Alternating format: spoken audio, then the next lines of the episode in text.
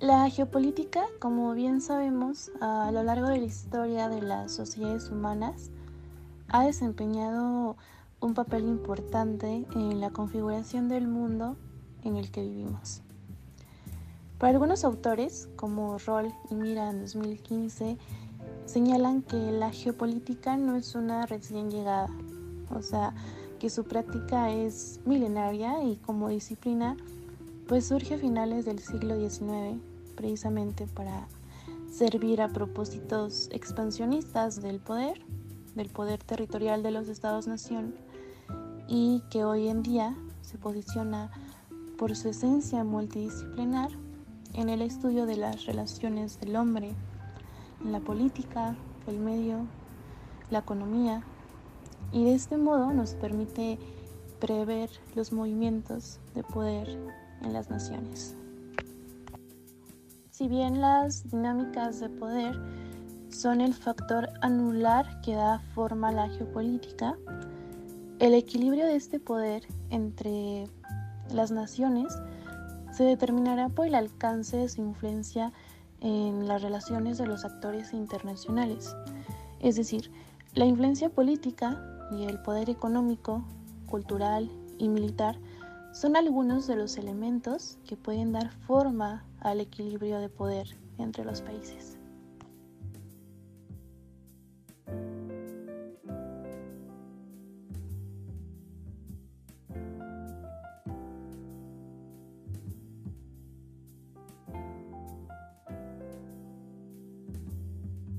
Reciban un cordial saludo. Mi nombre es Paloma Landaverde y el día de hoy en Criminografías estaré abordando de manera pues muy breve y muy sintética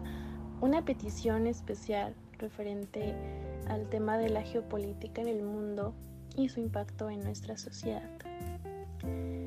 Pues me gustaría iniciar eh, contextualizando a la geografía en este aspecto, porque también en muchos sentidos la geografía de un lugar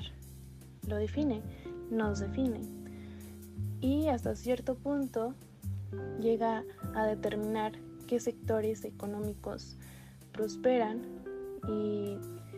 también tiene el poder de influir en cuán centralizado se encuentren las decisiones de un país, o sea, el poder,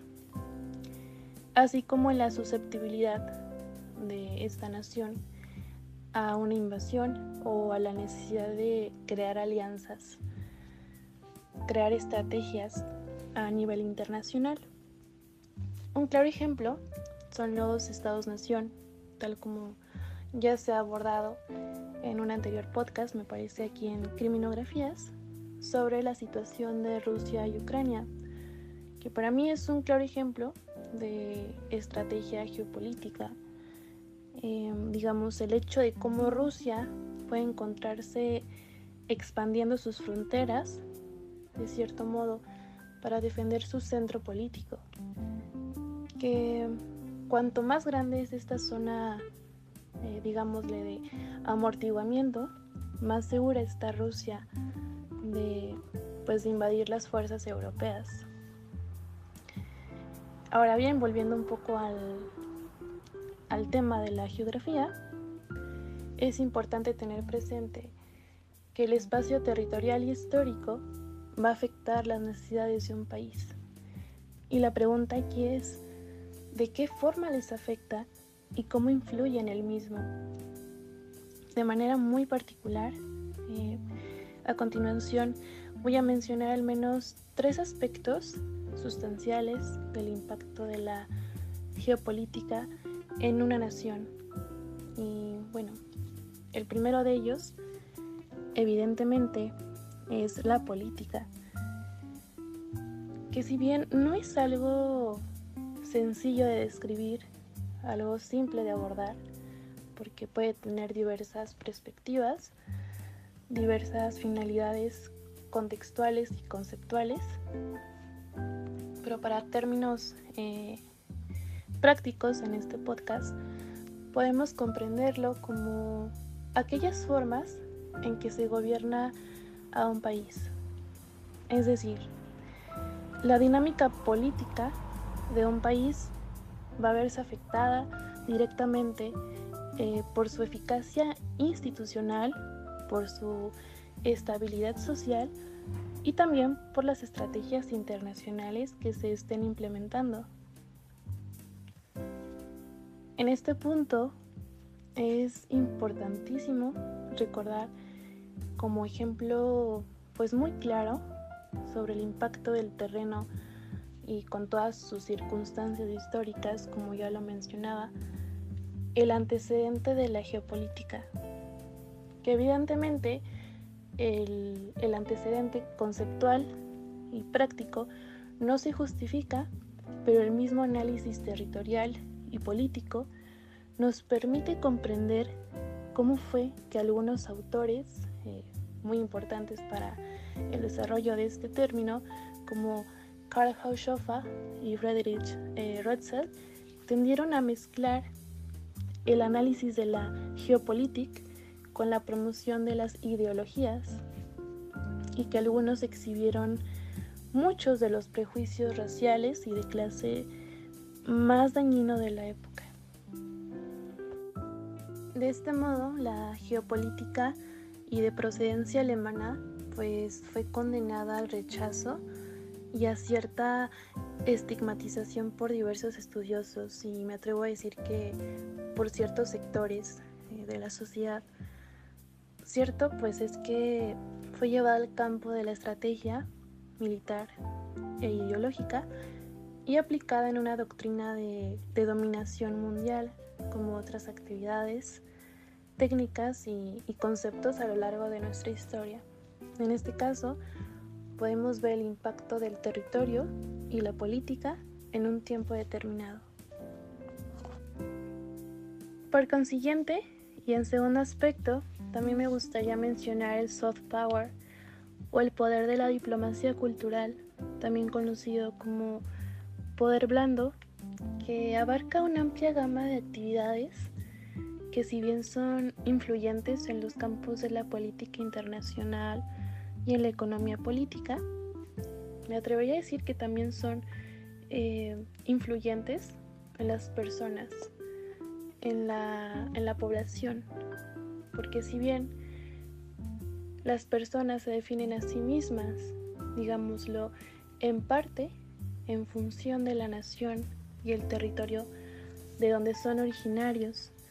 y muy a menudo los valores y objetivos de un Estado, de un país, pues permanecen influenciados por lo que consideran culturalmente importante, sustancial. De este modo, eh, a mi parecer, la cultura es también un poder de atracción y de seducción por demostrarle al otro actor internacional, digamos que lo atractivo, lo interesante que tienes para ofrecer como persona, como país, como actor internacional. Y de este modo, pues hay algunos analistas que mencionan, eh, como ejemplo, digamos, que al menos en nuestro país, en México, la imagen en el exterior ha sido contaminada por la violencia relacionada con los cárteles de la droga y también presentada en los medios nacionales y reproducida por medios extranjeros, mm, pues vaya la redundancia en el extranjero. Y como ejemplo práctico y también muy breve, eh, me gustaría recordarles eh, justamente que en el sexenio de Felipe Calderón, después de haber declarado públicamente la guerra al crimen organizado y haber empeorado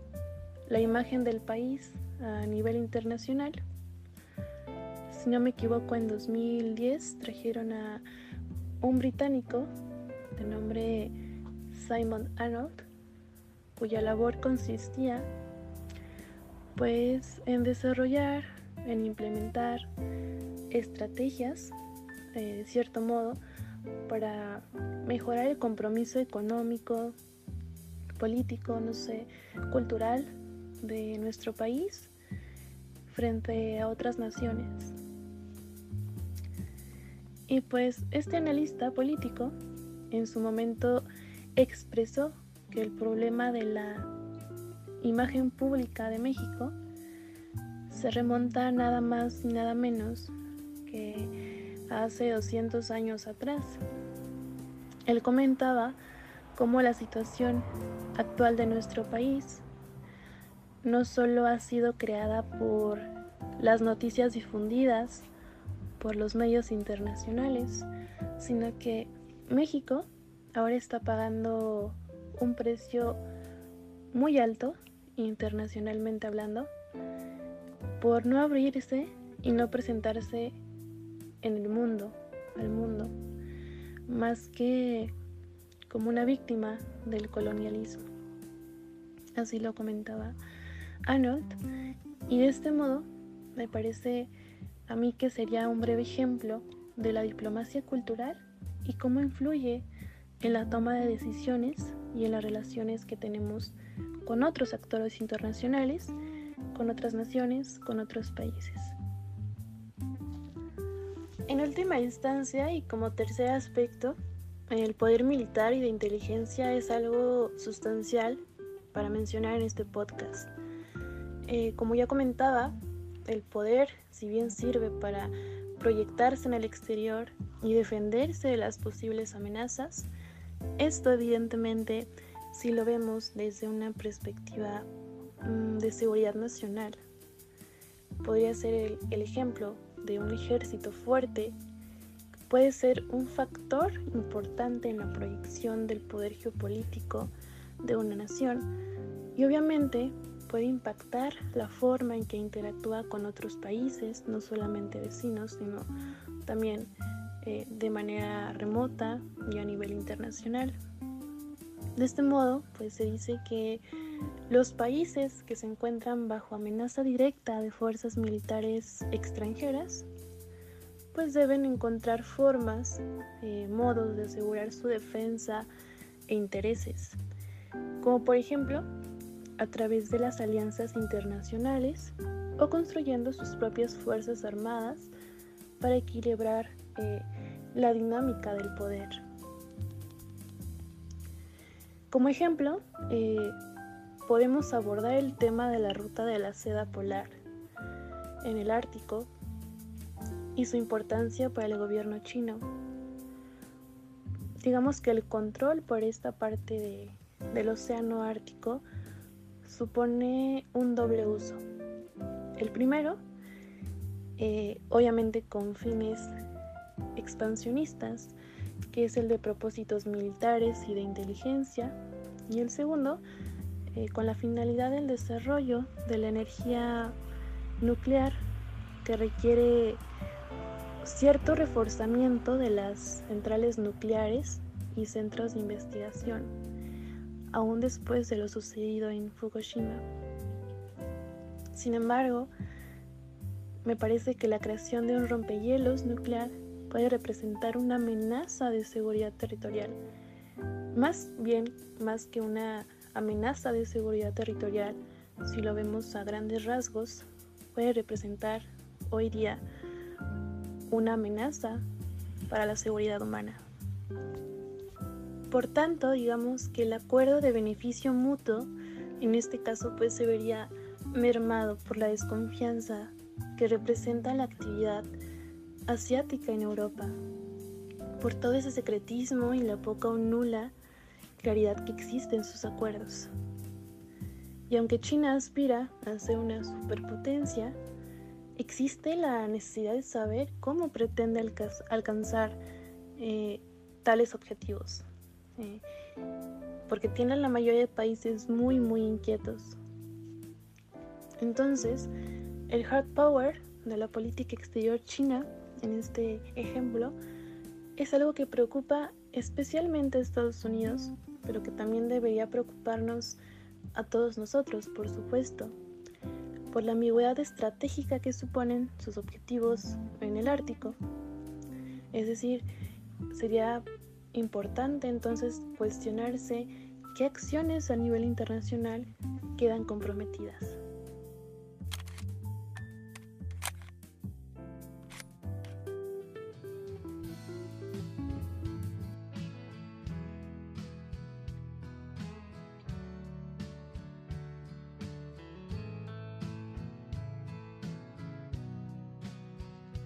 De este modo, y una vez abordado los puntos anteriores,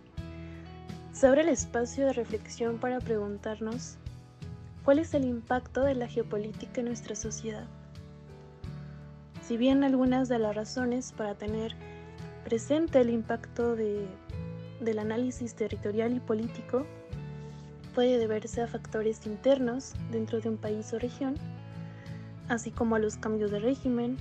los avances o el declive económico e incluso los movimientos sociales, es importante entender cómo el orden, el poder relativo a una nación puede comprenderse desde una perspectiva geopolítica. Otros factores pueden provenir del exterior, como ya lo hemos mencionado, las fuerzas económicas externas, los conflictos militares, incluso los grandes eventos migratorios a lo largo de la historia. Con el ejemplo anterior sobre el deseo de China de aumentar su poder e influencia en la región y el conflicto que puede generar, todo esto forman la base para el análisis y un pronóstico geográfico y político a gran escala. En conclusión, me gustaría cerrar con una cita del filósofo Pablo Feynman que dice, después de todo, en un momento donde el silencio de Dios es agobiante, tenemos la obligación de tomar la palabra. Personalmente, relaciono esta frase, este pensamiento, con la idea de no ser ajenos al mundo, de no dejarnos a la ambigüedad de las circunstancias y de los problemas sociales que nos atañen porque pues es importantísimo saber qué se hace de los hechos sociales y cómo afecta nuestro cotidiano. En este punto, quizá en algún momento habremos reflexionado de qué forma han impactado las grandes guerras hoy en día en nuestra sociedad actual. ¿Cuál será entonces el papel del conflicto bélico de Rusia y Ucrania en nuestra vida? Precisamente, la geopolítica juega un papel de suma importancia para la configuración del mundo y su impacto, que se puede ver en la historia de poder entre las naciones. Nos puede ayudar a comprender el impacto que, que han tenido los movimientos sociales que ha tenido la historia. Por tanto, la geopolítica es crucial para las y los formuladores de las políticas públicas, ya que nos puede ayudar precisamente a crear estrategias efectivas para enfrentar y entender sobre todo los desafíos globales. Y bueno, ¿qué decirles? es un tema bien interesante, sustancial para comprender nuestra sociedad hoy en día y también para poder hacerle frente a las violencias, comprenderlas y tener un plan de acción sobre todo. Me gustaría, por otro lado, agradecerles por haberse quedado hasta acá, por haberme escuchado. Espero que haya sido de provecho esta pequeña reflexión y pues para escuchar más contenido así de lindo, ¿por qué no? Les invito a seguir criminografías aquí y en nuestras redes sociales. Hasta luego.